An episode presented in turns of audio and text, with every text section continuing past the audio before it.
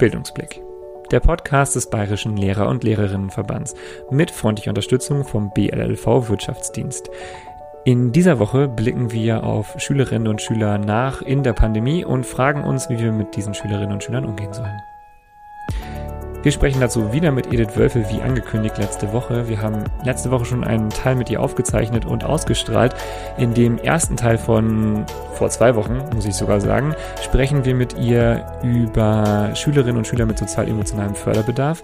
In der Folge heute soll es darum gehen, was sie aus ihren Erfahrungen an der Förderschule darüber ableitet, wie wir mit Schülerinnen und Schülern allgemein in und nach der Pandemie umgehen sollten. Wenn ihr euch dieses Thema gerne anhören wollt, bleibt dran für diese Folge Bildungsblick. Bildungsblick mit mir, Gerrit Kubicki, diese Woche und mit Edith Wölfel. Viel Spaß bei dieser Folge.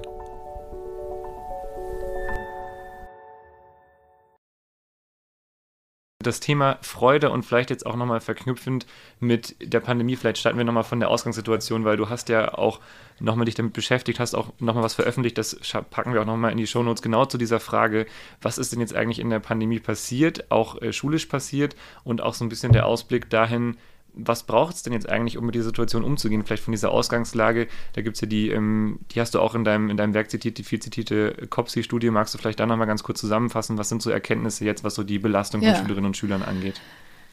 Also die COPSI-Studie, um gleich äh, damit anzufangen, ähm, hat untersucht, schon im letzten Jahr, heuer wieder, äh, wie sich die Pandemie auf die Schülerinnen und Schüler auswirkt. Auch altersmäßig unterschiedlich, sozial und Lebensraum unterschiedlich und kam zu der, zu der Schlussfolgerung, dass doch ganz massiv die Lebensqualität von Kindern und Jugendlichen eingeschränkt ist. Fast jedes kind, äh, dritte Kind leidet jetzt unter psychischen Auffälligkeiten. Vorher waren das jedes fünfte Kind. Also eine deutliche Steigerung.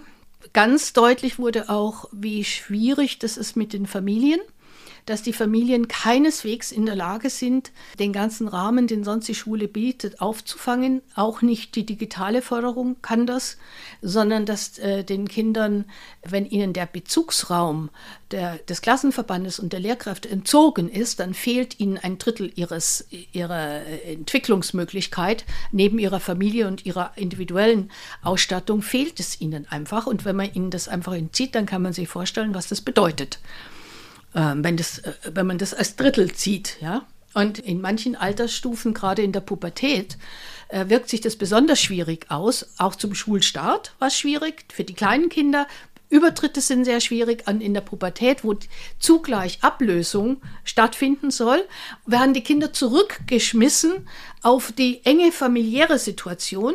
Es werden ihnen die Peers genommen, also die Freunde und die Kumpels, die Gruppe, und, und ihre Beziehungen genommen. Und es äh, wird komplett unterschätzt, was das bedeutet. Und das ist insofern so äh, tragisch, weil man nicht nur richtig äh, darauf nicht reagiert, sondern weil man die Leistung der Kinder nicht anerkennt, die das bedeutet, damit klarzukommen. Hm. Und dann auch das bagatellisiert. Ich sage mal ein Beispiel, wenn dann Schülerinnen, wenn sie zu Hause sind, zunächst mal nur am Sofa rumlümmeln ja, die haben sich ja bequem gemacht. Ja. Dass das das Symptom ist, wird gar nicht erkannt. Hm. Weil normalerweise Jugendliche mit 14, 15 ähm, nicht am Sofa rumlümmeln, es sei denn, sie haben gerade mal Lust für irgendein Computerspiel oder irgendwas, was sie, ja. Aber normalerweise sind die ja gerne aktiv und draußen und wollen und äh, machen und, und wollen ihren Sport und wollen alles Mögliche. Also dieses Fehlen an Kontakten und Fehlen an Anregungen auch, an Lebensraumanregungen. Der ganze Sport fällt weg, äh, die ganze Kultur ist weggefallen. Also wir haben, diese Kinder haben Verluste. Und das ist dann in meinen Augen, damit habe ich dann angefangen, mich vertieft damit zu beschäftigen, diese Verluste, die ja auch zu Streit in der Familien führen, zu Bedrohungen, äh, Arbeitsplatzverluste und so weiter. Also äh, Verluste ganz viel. Wenn dann hinterher bei den Schülern der Defizit fest, das Defizit festgemacht wird, das mag ja sein, ja, aber das Defizit betrifft ja alle. Hm. Und das Defizit betrifft vor allen Dingen die Pandemie. Also kann ich doch nicht sagen, diese Schülerinnen und Schüler haben jetzt ein Defizit. Die haben ganz viel gelernt, die haben ganz viel ausgehalten, eine unglaubliche Resilienz äh, bewiesen, die meisten jedenfalls, manche mehr, manche weniger. Aber ich muss doch was ganz anderes jetzt machen. Ich muss doch gucken, dass ich die, die Schäden der Pandemie so ausgleiche, dass die Schüler nicht sich defizitär erleben, sondern im Gegenteil, die müssen sich ganz stark erleben. Ich muss sie empowern. Hm. Und das hat mich dann irritiert in all diesen Ansätzen oder auch ähm, ähm, öffentlichen Debatten, was jetzt den Schülern alles fehlt. Ja, durch die Pandemie fehlt vielen Leuten was. Also das ist, den einen fehlt die Arbeit, den anderen fehlt die Lebensfreude, den Alten fehlt die Gesundheit. Also das jetzt so zu sehen, ist pädagogische, pädagogischer Unfug. Ich muss gucken, was können die und was, was möchten wir jetzt, dass sie wieder kriegen. Was muss ich investieren? Was muss ich für sie machen? Und es ist nicht Nachhilfe oder irgendetwas, was mit Defizit äh, konnotiert ist, sondern es geht darum, dass wir wieder Zuversicht, dass wir äh, Belastbarkeit, dass wir Lebensfreude wieder entwickeln. Hm. Das ist das Entscheidende. Vielleicht an der Stelle nochmal ganz wichtig, so wie ich dich einschätze, also von meiner Perspektive auf jeden Fall, aber so wie ich dich einschätze, jetzt auch wenn wir darüber reden, was das für Auswirkungen hat, ähm, dass es natürlich auf gar keinen Fall ähm, in irgendeiner Form kleinreden soll, was da jetzt sozusagen an Pandemie auch stattgefunden hat. Ja, also klar. an der Stelle vielleicht auch nochmal ganz wichtig, nicht, dass es falsch verstanden wird, mhm. ähm, dass es auch ganz wichtig ist, dass es natürlich entsprechende Maßnahmen auch gebraucht hat, um da Leben zu sichern. Aber jetzt ist halt die Frage, wie gehen wir jetzt eben mit den Auswirkungen, die dadurch entstanden ja. sind, um? Nur, dass es, nur, dass es nochmal eingeordnet ist, nicht, dass es in den falschen Kontext ja. kommt. Aber, und da sind wir jetzt auch genau bei der Frage, du sagst jetzt auch, das Wichtige ist, ähm, ist da jetzt eben das, das auch herauszustellen, zu gucken, was ist denn überhaupt passiert, dass sie diese Zeit auch überstanden haben, dass sie diese, ja. diese Ressourcen mitgebracht haben. Wie könnte man das denn jetzt oder, oder aus deiner Perspektive, mit deinen Erfahrungen, wie könnte man das in Schule vermitteln und was wird da vielleicht auch die Aufgabe von Schule sein, in den nächsten Jahren ähm, damit umzugehen? Also wie kann man diese Freude, wie, wie kann man das, was du jetzt beschreibst, da auch als Lehrkraft vielleicht individuell mit den Schülerinnen und Schülern besprechen oder wiederherstellen? Also das, ähm, die entscheidende Freude hat sich ja schon gezeigt, wie sich die Schülerinnen und Schüler gefreut haben, wieder in die Schule gehen zu ja. können. Und die haben sich jetzt nicht gefreut, dass sie darüber die, die russischen Steinkohlenbergwerke lernen oder sondern dass sie wieder miteinander sind. Ja. Also das hat ganz deutlich gemacht, dass das Beziehungs- und Sozialgeschehen in der Schule mindestens so wichtig ist wie das Lerngeschehen. Beides bedingt sich gegenseitig, beides geht ineinander, nur das Sozialgeschehen hat man bisher in der Bedeutung für die, äh, für die Kinder so als, als Randphänomen oder als, äh, äh ja, äh, gibt es auch, ja, aber nicht als zentral gesehen. Wenn wir das aber als Zentrales sehen, dass, dass das gemeinsame Tun, das solidarisch sich verhalten, das gemeinsame Ziele anstreben, das füreinander Dasein, dass das das Stützende ist, dann entsteht die Freude automatisch, weil man ja miteinander was tut. Also dann kann, kann jede Schule für sich selbst unterschiedliche Pläne aufstellen. Das hängt ja an dem Standort der Schule. Die Pandemie war nicht überall gleich in der Auswirkung. Es hängt an den Ressourcen der Schule. Es hängt am Lernstand zum Beispiel, was die Kinder auch mitbringen. Ähm, und daraus machen die Schulen ein Konzept mit, ihrer, äh, mit ihrem Umfeld. Also nicht, nicht jetzt fürs Einzelkind alleine, sondern die ganze Schule macht einen Entwicklungsprozess jetzt. Wie können wir dieses Nutzen, dass alle wieder gerne da sind, dass man sich gerne sieht, dass man auch unter Belastungen zusammen ist, auch mit diesen Masken und auch mit dem, auch immer noch mit äh, Defiziten, dass es halt keine Klimaanlagen und so weiter gibt, die man da braucht oder Belüftungsanlagen. Die Schule kann gucken und auch Anregungen finden, wie können wir das in unserer Gemeinde auch schaffen.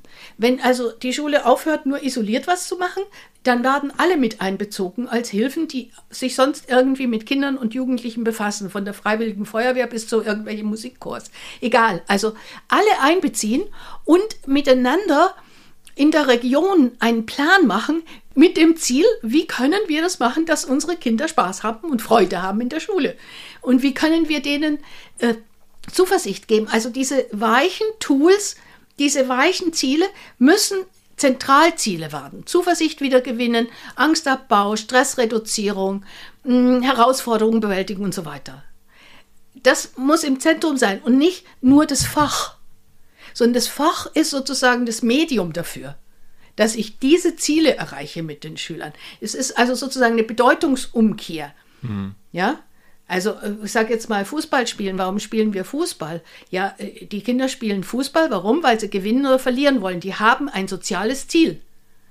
Die haben nicht das Ziel, weil man gerne übt, zusammenzuspielen oder die Regeln lernen oder sonst was. Die wollen gewinnen und verlieren. Und dieses Gefühl, gewinnen und verlieren, um das geht es. Das macht die Freude und die Faszination am Fußball. Und man muss lernen, wie man gewinnt und man muss lernen, wie man verliert. So ähnlich ist es jetzt mit all diesen Themen. Wenn ich Zuversicht und Zuvertrauen und, und äh, Stressbewältigung lerne, dann helfen alle mit, und alle Unterrichtssituationen sind sozusagen abzuklopfen auf dieses Thema. Was mhm. nützen sie diesem Thema? Mhm. Und wenn ich es so rum betrachte, dann haben die Kinder einen anderen Sinn im Lernen. Ja, weil sie verstehen, ach so, die wollen, wenn ich das lerne, dass es mir besser geht. Dass ich mich gut fühlen kann. Das ist das Ziel. Ich glaube, dass der Schule oft weit entfernt davon ist, dass es sich überlegt, wie kann ich machen, dass die Kinder sich gut fühlen. Mhm. Das kann man aber aus der Sonderpädagogik schon lernen. Das mhm. im Umgang mit schwierigen Kindern. Ja, und das ist ja eben so spannend, weil sich ja diese Perspektive da jetzt ja auch bei dir mit reinbringt und das ja genau jetzt auch diese Betrachtungsweise ist. Also mir ist da gleich eine so in den Kopf gekommen. Ich denke da sofort an Leistungserhebungen ja. und sofort an irgendwelche Klausuren und was weiß ich, dann, dann gab es irgendwie wieder Abfragen und jetzt gab es auf einmal wieder Echsen und was es da nicht alles gibt an verschiedenen Prüfungsformen. Und da ist ja auch die Frage, ähm, wie kann ich es vielleicht auch als Klassengemeinschaft schaffen, nach einer Zeit, wo ich das erstmal nicht gemacht habe, mich da jetzt wieder gut darauf vorbereiten, mich wieder da wieder dran zu gewöhnen, mhm. da wieder auch das Gefühl zu haben, ich kann das jetzt auch wieder locker machen, weil ich weiß ja jetzt, wie das läuft und ich weiß auch wieder, wie das geht und ich habe gesehen, hier bei XY hat das auch irgendwie, war das auch am Anfang schwierig, aber wir haben uns zusammen und unterstützt und haben dieses Ziel, mich dieser Situation auszusetzen, mhm. mich vielleicht auch dieser Angst zu stellen, gemeinsam bewältigt und das jetzt hinbekommen. So habe ich das jetzt verstanden ja. in die Richtung. Ja. Mhm. Wobei es auch Hilfen geben kann, wie kann man denn mit einer Prüfungsangst umgehen? Es könnte einfach Thema sein, ja? Wie mache ich das denn, wenn ich dauernd aufs Klo muss oder wenn ich plötzlich anfange, ich werde ganz heiß oder ich kriege kalte Hände? Hm. Also, dass ich auch so in der Selbstbeobachtung bleibe und gerade, also auch für größere Schüler, ähm, für die kleineren ist ja so Leistungsbewertung nochmal ein anderes Thema, aber hm. für größere Schüler, die also wirklich unter Prüfungsangst leiden, finde ich, gehört es zur Grundausstattung der Schule, Prüfungsangst zu thematisieren. Und mit mit den Schülerinnen das so zu thematisieren, dass Angst vollkommen richtig und dazugehört und dass es wichtig ist, diese Angst zu spüren, vielleicht sogar zu begrüßen und zu sagen, ach so, du bist meine Angst. Aha, jetzt bist du da.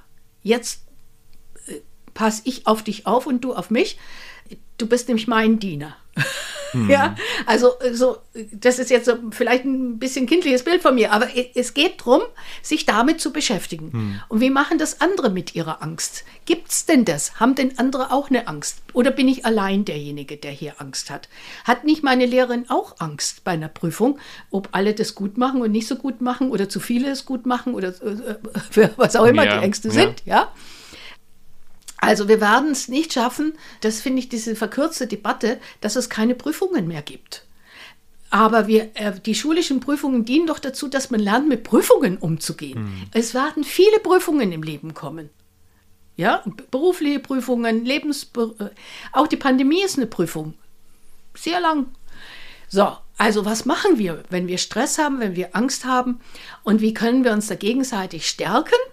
Und wie können wir uns dann beweisen? Und es gibt eine Situation, da kommt es drauf an. Sonst gibt es kein Abfahrtsrennen mehr, ja? Hm.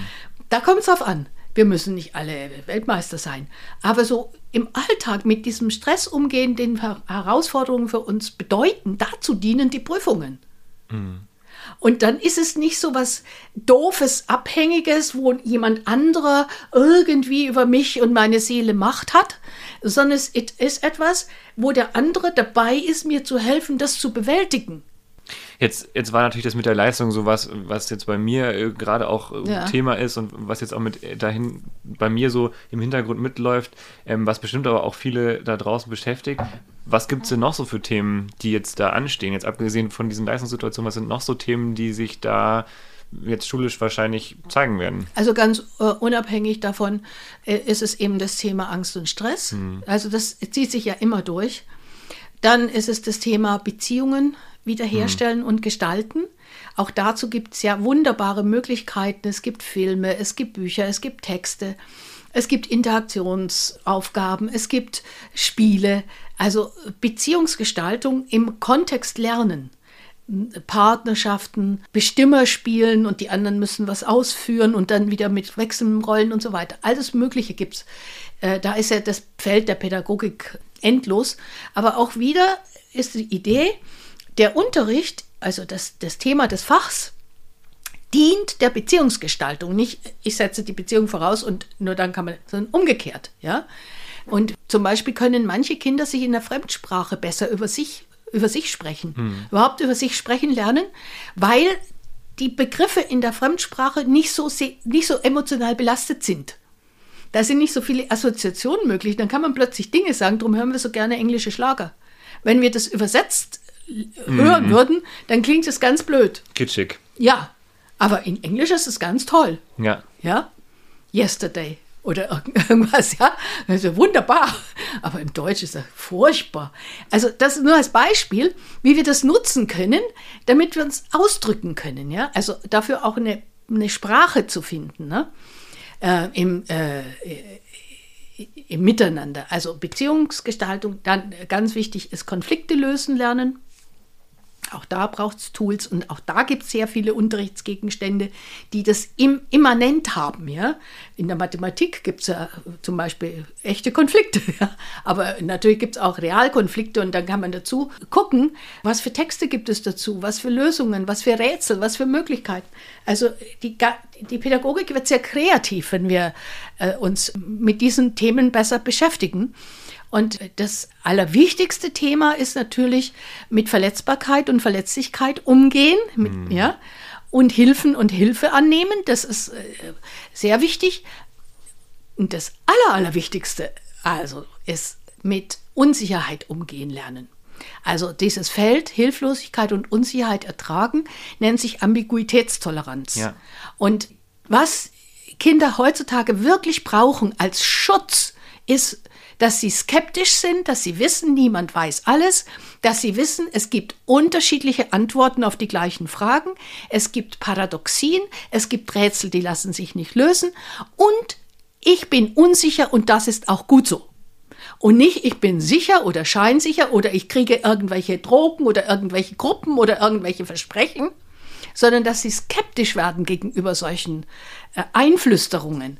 Und natürlich sind Kinder, die selbst unsicher sind, da gefährdeter. Also die Präventivarbeit liegt im Schwerpunkt da drin, dass wir in der Schule das wirklich zum Thema haben, in allen Unterrichtsfächern zum Thema haben. Dann haben wir auch einen anderen, äh, ich sage jetzt mal, Katalog. Ja? Denn wenn wir in Deutschen oder in Religion oder in Musik, überall können wir mit dem Thema Unsicherheit umgehen. Ganz schlicht im Sport, dass die Kinder lernen zu balancieren oder äh, Gleichgewicht äh, auf dem Trampolin austarieren und so weiter. Also ganz physiologisch geht das schon los. Ähm, und das muss unser Ziel sein. Und das ist auch das Ziel von Lehrkräften, dass sie lernen, mit Unsicherheit umzugehen. Äh, dass sie also nicht ähm, erstmal nicht lesen wollen, was jemand anderer geschrieben hat und dann nach vier Wochen nachschauen, ob sich das bestätigt, was sie, was sie selber wahrnehmen in dem Text, den der andere geschrieben hat, anstatt zu gucken, was für Meinungen gibt es denn schon. Hm. Und meine ist äh, eine verschiedene oder eine gleiche. Also, also das macht keinen Sinn, äh, nur sich um Bestätigung zu bemühen, sondern es geht, das ist eine Denkfalle, ja. Es geht darum zu gucken, wie viele verschiedene Sichtweisen gibt es und Möglichkeiten gibt es und Skeptik gibt es. Und dann suche ich mir vorläufig etwas aus und entscheide mich für etwas und stelle es wieder in Frage. Und damit habe ich wissenschaftliches Denken ganz banal in den täglichen Unterricht gebracht. Und ja auch ganz erfahrbar schon für Ganz erfahrbar für ganz kleine Kinder. Und damit sind wir jetzt auch wieder bei einem ganz spannenden Punkt, ja, der sich auch in der Pandemie ja ganz stark gezeigt hat. Eben genau diese Unsicherheit, die ja auch bei vielen ja. da war, die sich dann ja auch gesellschaftlich geäußert hat in bestimmten Auswirkungen. Absolut. Anfälligkeit für Verschwörungstheorien. Und dann da eben ja auch letzten Endes ist genau das, was du sagst, die Wissenschaft, die natürlich erstmal ähm, jetzt bei diesem Virus auch nicht wusste, wie, man muss es ausprobieren, Niemand. man entscheidet sich für eine Variante, sagt dann, reflektiert dann später, hat das gut geklappt so oder nicht und entscheidet eben aufgrund dessen, was gerade momentan nach dem aktuellen Stand am wahrscheinlichsten am, ja. am besten ist. Ja. Und ähm, dann habe ich immer diese Vorläufigkeit. Und das Blöde ist, dass einem solche Dinge zwischendurch ermüden. Hm. Dass man so satt hat, dass man äh, äh, so gerne mal jetzt endlich möchte, dass die Politik ein, an einem Strang zieht. Oder dass ja. ich jetzt in der Schule, dass der Lehrer mal die, die Antwort ja. ist jetzt ganz klar, ja. die ist jetzt einfach so. Und das ist, ähm, wenn ich sowas erlebe, dann ist es immer ein Symptom, dass ich eine Auszeit brauche, dass ich eine Pause brauche, dass ich was anders machen muss, dass ich für meine Freude sorgen muss. Hm. Ganz einfach. Und nicht jetzt verzweifelt versuche, diese, diese direkte Eindeutigkeit herzustellen. Das wird es nicht geben und die führt immer, fürchte ich, in Abgrund oder in, in, in Misslichkeit durch Schwierigkeiten, wenn nicht. Deswegen ist es so wichtig, das als Grundprinzip zu verstehen. Das ist jetzt auch wieder was, wo, wo du jetzt auch schon sagst, da, da bringen die auch, auch was mit. Die Ja, haben klar. jetzt diese Unsicherheiten erfahren in der Ja. Pandemie. Ja. Und es ist jetzt eben die Frage, wie wird das auch jetzt schulisch eingeordnet? Was kann man daraus machen? Was kann man daraus auch für, ein, für einen Lernprozess irgendwie in Gang stoßen? Und wenn das dabei rauskommt am Ende, dieses, es gibt diese Unsicherheiten, manchmal kann ich mich denen nicht entziehen, dann finde ich irgendwelche Strategien dafür, mich mit umzugehen, dann wäre das ja ein richtig gutes Lernziel. Richtig gutes Lernziel. Das ist, finde ich, das Spannendste überhaupt, weil ich mir sofort vorstellen kann, für jede Schulart und Jahrgangsstufe Ja. das Anspruchsniveau zu halten und dafür Angebote zu machen. Ja. Das finde ich so irre toll. Es gibt so tolle Filme dazu, es gibt so tolle Bücher dazu. Und im Grunde genommen ist das das Hauptelement, Kinder zu empowern und resilient zu machen. Das Hauptelement ist, dass sie lernen, ich muss nicht perfekt sein, es ist okay, unsicher zu sein und ich werde irgendeinen Weg finden, den nächsten Schritt zu machen und, und auf diese Art und Weise stabilisiert sich das Kind in sich und das System mit. Also von jedem Einzelnen geht ja dann auch so eine, so eine Wirkung aus. Und äh, das kann man eben gerade aus den Erziehungsprozessen mit schwierigen Kindern gut lernen, weil die einem wie ein Seismograph immer zeigen, wenn es nicht klappt. Ja, dafür hat der liebe Gott sie in die Klasse geschickt. Ich werde dadurch immer besser. ja, und man kriegt ja auch nochmal diesen Spiegel Ja, vorgehalten. An der Stelle hat absolut. das jetzt nicht, nicht Absolut. funktioniert. Ja. Und dann muss mich das nicht zu Tode stressen zum Burnout führen, sondern ich weiß, ach so, das gehört also jetzt dazu. Und es ist völlig, völlig in Ordnung, dass ich mal müde bin oder erschöpft bin oder auch die, die, die, äh, die Nase voll habe. Das ist völlig normal. Ich brauche dann Erholung. Das ist auch normal. Ja, ja, Ja. absolut. Ja, jetzt habe ich das Gefühl, wir haben hier auch schon ein richtig schönes, positives Bild gezeichnet und auch eine gute Idee, wie das, wie das werden kann. Ich habe das Gefühl, es ist jetzt gerade eine runde Sache geworden. An der Stelle magst du vielleicht, ich stelle jetzt die Frage nochmal, ob es dir noch was, was gibt, was wichtig ist. Ansonsten habe ich das Gefühl, wir können an der Stelle ganz gut auch aus dem Gespräch Ja, rausgehen. also da, das finde ich auch. Wir können ganz gut aus dem Gespräch gehen. Ähm, Der Buchtipp, Edith, den will ich dir nicht nehmen. Den darfst du auf jeden Fall noch loswerden. Sie greift, hat jetzt gerade schon nach hinten gegriffen und ihr Buch rausgesucht. Also sehr, sehr gerne dein Buchtipp. Ich freue mich sehr drüber. Also zunächst mal, es gibt sehr, sehr viele Bücher, in, sowohl in der Kinderliteratur wie auch in der, in der Belletristik, die äh, schildern, wie Menschen durch Krisen kommen. Das, äh, die ganze Literatur lebt davon. Also lesen, lesen, lesen, lesen ist äh, auf jeden Fall richtig, immer zu. Aber es gibt auch Fachbücher, die einen wirklich äh, weiterbringen können, die einen, einem was zeigen. Und da war für mich ein, ein äh, Buch besonders hilfreich und äh, erkenntnisbringend, äh, weil ich das so gar nicht so richtig wusste. Und ich habe einen Fernsehfilm gesehen und äh, da war ein Wissenschaftsjournalist und es ging um das Thema Epigenetik. Also wie in unseren Genen vorprogrammiert wird, was wir früher erlebt haben oder was, was aus der, in der Vergangenheit erlebt wird. Und da hatte man ja immer die Vorstellung, das könnte sich oder hat es erlebt, dass sich das genetisch auswirkt. Aber es ist nicht genetisch, sondern es ist epigenetisch. Epigenetisch heißt, genetisch wäre das Klavier und Epigenetik ist der Pianist. Es werden also bestimmte Dinge ange, angeklungen, ja, und angespielt. Und das bringt dann das Musikstück am Ende, das sehr unterschiedlich sein kann, ne? obwohl das Klavier immer gleich bleibt. So. Und äh, solche Bilder und Ideen ähm, zum Thema körperliche und seelische Gesundheit fand ich dann ausgesprochen spannend, wie, äh, weil ich ja, mich immer auch damit beschäftige, wie entstehen denn seelische Entwicklungsstörungen, Traumatisierungen, wie wirken sich die aus? Und gibt es denn auch Möglichkeiten, dass man Einfluss nimmt, dass das wieder aufhört? Dass es also nicht über Generationen weiterwirkt, Ja. sondern was können wir tun als Pädagogen, was kann ich tun, damit äh, das ein Ende finden kann. ja, dass dein Heilungsprozess entsteht. Das fand ich ganz besonders spannend für mich.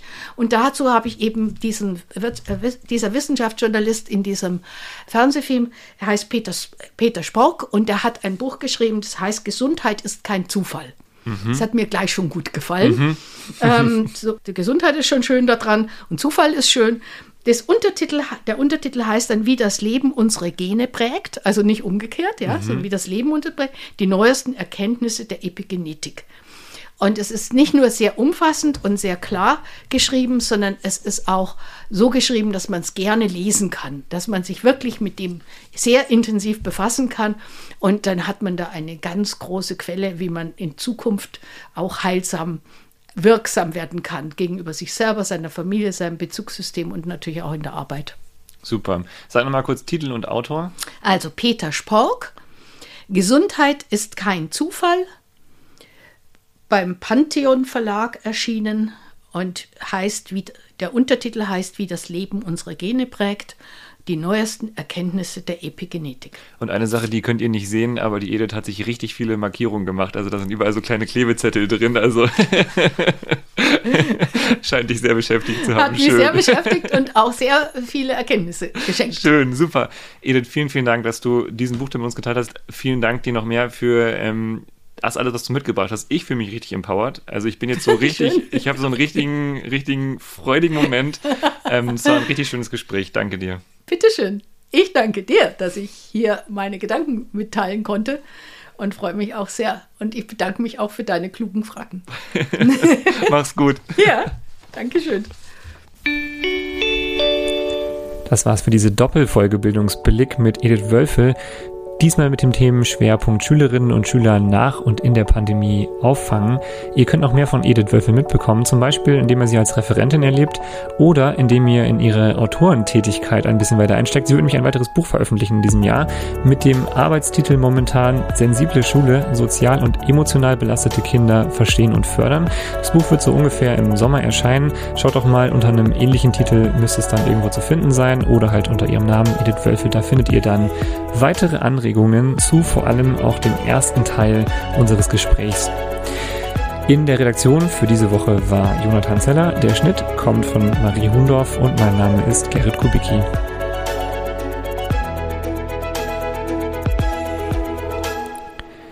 In zwei Wochen dürft ihr dann wieder Hanna hören, versprochen. Dann geht's weiter mit Bildungsblick, dem Podcast des Bayerischen Lehrer- und Lehrerinnenverbands.